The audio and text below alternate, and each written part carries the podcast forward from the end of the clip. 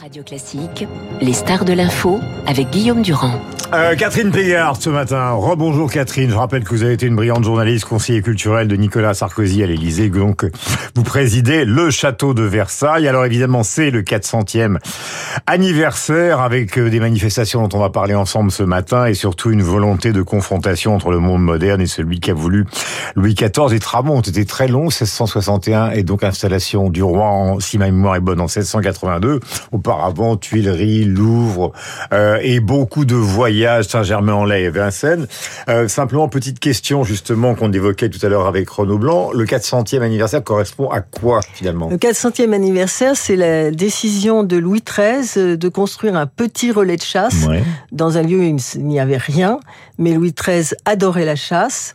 Et Louis XIII d'ailleurs comme ses successeurs aimait bien prendre un peu de champ par rapport à la cour, euh, en l'espèce d'ailleurs par rapport à sa mère. Et donc il avait envie de s'installer un peu tranquille. Et il a choisi de construire ce petit relais de chasse dont malheureusement il ne reste pas grand chose. On a un petit pan de mur par ici, un petit escalier par là. Donc ça c'est la borne. En tous les cas, c'est la borne. Et, et, même nous avons un document, le seul à ma connaissance, en septembre 1623, il passe commande de ce petit relais de chasse. Mhm. Et donc je me suis basée sur cette idée euh, qu'il passait cette commande en septembre, en septembre 1623 pour me dire que on devait fêter ces 400 ans, non pas par nostalgie ou pour regarder derrière nous, mais pour regarder devant, Mhm. avec tout ce que ces quatre siècles nous avaient apporté. Euh, dans tous les grands statuts culturels du monde, hein, les musées, etc. Euh, je ne dis pas la grande mode parce que ce serait dépréciatif, mais euh, la grande vague culturelle, ce qui a changé, c'est la confrontation entre justement le patrimoine et la modernité. Euh, c'est vrai chez les Anglais, c'est vrai chez les Allemands, c'est vrai partout dans le monde, chez les Américains, etc., etc. En France, il y a une sorte de résistance. On se souvient de Kunz, de Capour, et donc de grandes expositions parce qu'il n'y a pas que deux. Il y a eu Veillant français, il y a eu Pennon de l'Arte Povera, il y a eu Liu Fan, etc., etc. Et c'est une politique que vous défendez depuis maintenant euh, trois mandats. Il faut expliquer pourquoi. Euh, probablement, évidemment, pour trouver un nouveau public aussi. Bien sûr, ça permet de rencontrer un nouveau public, mais c'est aussi toujours la même idée de confronter le passé au présent, Mhm. de confronter le patrimoine à la création, parce que finalement, ce patrimoine, il a été la création d'une époque. Et tout part de ce patrimoine pour inspirer euh, ce qui se passe aujourd'hui. Et c'est vrai dans tous les domaines. Alors c'est vrai évidemment dans l'art contemporain, où, où les artistes qui se sont succédés à Versailles ont, ont introduit un dialogue avec le passé, quelquefois une confrontation. Rappelez-vous d'Anish Kapoor, Mhm. c'était pas du tout pour euh, magnifier le château de Versailles. Lui, il voulait s'y confronter. Mais en même temps, euh, on peut dire que c'est vrai pour euh, la mode, bien sûr, c'est vrai pour la gastronomie, c'est vrai pour le design. on, Euh, voit a ça fait au une théâtre, par exemple, C'est vrai et pour à l'opéra. bien Plus évidemment. personne ne joue Don Juan forcément dans les costumes de Don Juan. Non, enfin, nous allons tout accueillir ça a le été don- complètement le- bouleversé. Nous accueillerons euh, la semaine prochaine le Don Juan de la Comédie Française. C'est un Don Juan dans une mise en scène totalement Mm. différente, mais qui va quand même être joué dans l'Opéra Royal du Château de Versailles. Et il n'y a pas de contradiction à le faire. Voilà. Et justement, dans ce domaine, pour le 400e anniversaire, quels sont les projets alors?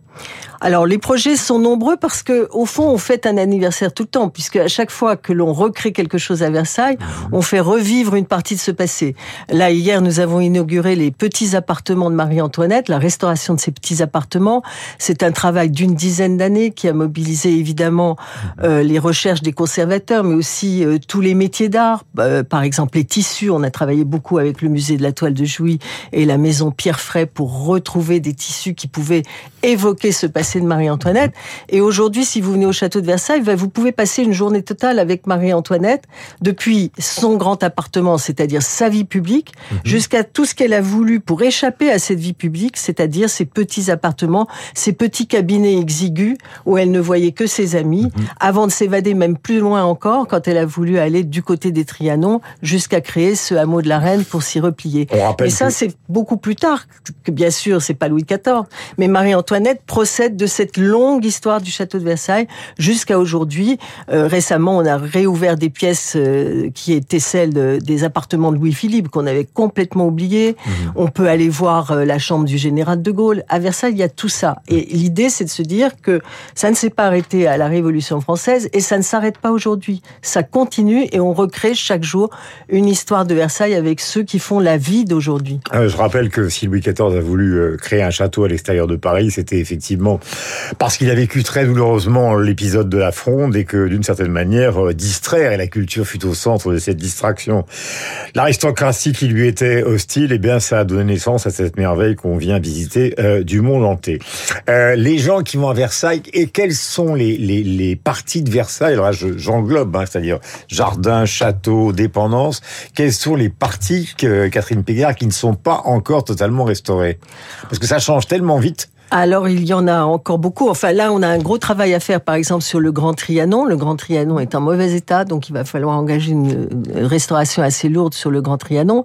Mais par exemple, on a les, ce qu'on appelle les attiques, c'est-à-dire les greniers, les attiques du Nord, où on a encore beaucoup de, de travail à faire pour montrer ces collections, toutes ces collections du 19e qu'on ne connaît pas à Versailles mhm. et qui ont été, euh, qui marquent l'empreinte de Louis-Philippe quand il a voulu transformer mhm. cette résidence royale en un musée et d'une certaine certaine manière, c'est lui qui a sauvé le château de Versailles. Et avec toujours autant de capitaux étrangers, c'est-à-dire que vous êtes à la recherche. Euh, Alors on est à la recherche de, des plus modestes dons jusqu'au au, à la plus grande générosité de, de nos amis étrangers.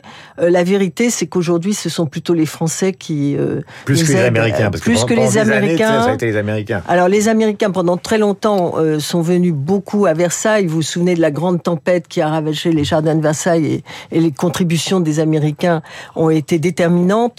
Euh, on peut dire aussi que là aussi c'est un anniversaire. C'est Rockefeller qui a sauvé Versailles après la Première Guerre euh, mondiale et c'était en 1923 qu'il a demandé l'autorisation avec modestie, disait-il, au mhm. président du Conseil de l'époque, Poincaré, de sauver Versailles puisque les Français n'en avaient plus les moyens. Alors cette époque, elle est un petit peu derrière nous parce que la concurrence est lourde et que les nouvelles générations, comme on le disait tout à l'heure, ne rentrent pas forcément dans un musée comme ils y rentraient avant.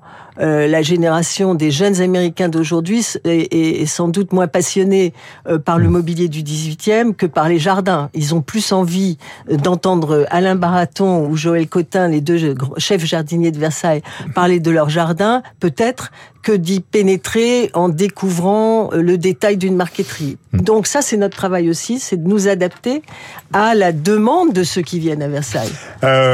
présence de Jacques Mus, le couturier dont on parle beaucoup d'ailleurs ce soir il y aura une énorme manifestation euh, du côté du Pont Neuf à Paris. Et là, ce sera Vuitton avec évidemment un moment très attendu puisque le DJ sera Jay-Z et la collection donc euh, elle-même euh, donc eh bien sera une collection qui sera présentée dans ce quartier du Pont Neuf juste en face de la Samaritaine. Vous, vous avez Jacques Mus, mais il y a aussi beaucoup de choses qui se passent à Versailles qui se sont passées, c'est des visites très importantes. On a vu par exemple Poutine avant le déclenchement de la guerre, mais on a vu aussi le monde de la tech qui va à Versailles. Donc pour eux, ça a un sens profond. Oui, par exemple, là, nous avons reçu récemment la sixième édition de Choose France que le président de la République euh, mhm. a institué euh, pour recevoir les patrons du monde entier. Et ce qui est très amusant, c'est qu'au fond, euh, le château de Versailles accompagne l'activité de la France. Euh, on fait partie de cette euh, économie, on fait partie de la diplomatie de la France. On, on raconte l'histoire de la France. Et donc, euh, tous ces patrons qui parfois n'ont jamais mis les pieds à Versailles, dès qu'ils ont un moment entre deux rendez-vous avec un ministre, mhm. eh bien, nous, nous servons de concierge pour leur montrer la galerie des glaces. Et ça, c'est passionnant. Euh, la question du mandat, vous en avez fait trois. Certains disent qu'il est impossible d'en faire quatre. Finalement, il y a un décret Patria qui propose euh, que vous poursuiviez votre travail à la tête de Versailles euh, jusqu'aux Jeux Olympiques, parce qu'il ne faut pas changer les patrons des établissements publics euh, en cours de route, alors que les Jeux Olympiques, c'est une opération extrêmement compliquée. Qu'est-ce qui va se passer justement à Versailles du côté des Jeux Olympiques? Alors ça va être un moment euh, tout à fait extraordinaire puisqu'on est d'ailleurs en train de construire tous les équipements pour les Jeux Olympiques mhm. tout au fond du parc. Et ce qui me semble intéressant, c'est de voir la place du château de Versailles dans les Jeux Olympiques et pas l'inverse. C'est-à-dire que bien sûr, on va recevoir les, la compétition équestre euh, pour les Jeux Olympiques et on me disait hier que les demandes pour venir à Versailles pour voir euh, la, les, les épreuves d'équitation est absolument exponentielle. Ils savent plus très bien comment comment faire parce que les gens veulent effectivement voir les chevaux, mais les voir dans ce cadre qui va être magnifique quand même. L'épreuve de cross va se dérouler en traversant euh, le grand canal du château de Versailles. Mais pendant ce temps-là, tous ceux qui viendront, je pense, en France, quand ils auront été voir les épreuves euh, de leur sport favori ailleurs, ils auront envie de venir visiter le château. Et donc tout notre travail à nous depuis maintenant le début de, de l'année, je dirais, euh, c'est d'organiser petit à petit la venue de tous ceux qui vont être en France, euh, euh, attester du rayonnement de la France en passant à Versailles l'année prochaine. Vous avez fait une carrière particulière, vous étiez une journaliste politique, un peu comme moi pendant des années, vous avez donné au point euh, évidemment ses meilleures pages en termes d'information, vous êtes passé conseiller culturel du côté de Nicolas Sarkozy, vous êtes au, au, à la tête de l'institution de Versailles. En fait, pourquoi vous avez décidé de, de changer de vie? Enfin, changer de vie, on change pas de vie. Euh, c'est toujours le même destin. C'est juste... ce que j'allais vous dire, c'est la même vie. Ben, euh, vous savez, Claude Imbert, que j'aimais beaucoup, que vous avez bien connu, point, ouais. euh, m'avait dit quand j'ai quitté le point, la vie invente. Ben, je pense que j'ai eu beaucoup de chance que la vie invente pour moi. Mais c'était quand même une volonté personnelle. Je non, parce que à je crois 40 que... ans ou à, à 30 ans, ne vous dites pas mon âge. Non, je ne dis pas votre âge. Euh, je reste parfaitement élégant. Mais à 30 ans, vous imaginiez pas quand même à la tête de Versailles. Ah, pas du tout, non. Pas du tout. Et à 50 non plus. Ouais. Donc ça a été une sorte Donc j'ai de eu beaucoup de. Bah, je, je, crois que Nicolas Sarkozy, euh, c'est lui qui a eu cette idée de mm -hmm. me nommer à Versailles. J'ai eu la chance d'être renommée ensuite par François Hollande et que Emmanuel Macron me fasse confiance à son tour. Et c'est vrai que dit comme ça, pour, pour moi aussi, ça paraît un peu incroyable. Mmh. À Versailles, qu'est-ce que vous préférez, vous? Je change d'idée tous les jours. C'est pas vrai. Parce que je fais du journalisme. Ouais. Et donc chaque jour, euh, quelque chose, la des voilà, glaces, le il y a une curiosité nouvelle. Par exemple, hier, évidemment, je me suis passionnée pour euh, ces petits appartements de Marie-Antoinette. Mais quand je vais rentrer tout à l'heure et que je vais aller dans les jardins, voir par exemple le jardin du parfumeur mmh. que nous venons de créer, c'est quand même assez baroque euh, de créer un jardin à Versailles aujourd'hui. On a créé ce jardin et euh, aujourd'hui, on peut aller faire une visite en découvrant toutes les senteurs qui font les parfums d'aujourd'hui. C'est Francis Kurgian qui a été notre complice pour cela. Et je crois que ça va être le moment où je vais découvrir ces fleurs. Ben, je vais être ravie d'être là. Et, et quand je passerai dans une autre pièce, peut-être du Petit Trianon, ou bien sûr à l'Opéra Royal, parce que mmh. on n'en a pas parlé, mais à Radio Classique, il faut quand même dire un mot de cet opéra magnifique où Absolument. on crée euh, des spectacles euh, maintenant de plus en plus, hein, plus de 100, 100 levées de rideaux par an. On a créé notre orchestre. Eh bien, c'est une vie qui se renouvelle sans cesse. Merci Catherine d'être venue ce matin euh, pour justement donner du contenu à ce 400e anniversaire d'un château qui est évidemment le château emblématique de la culture française. Il est pile 8h30, on rappelle des titres dans un instant, David Abiquière pour la revue de presse. Et après de très nombreux sujets avec Cannes et, et, nous allons parler du Titanic, nous allons parler de Mélanie à Paris, nous allons parler de ces impossibles économies à la française. Après la réunion d'hier, il est pile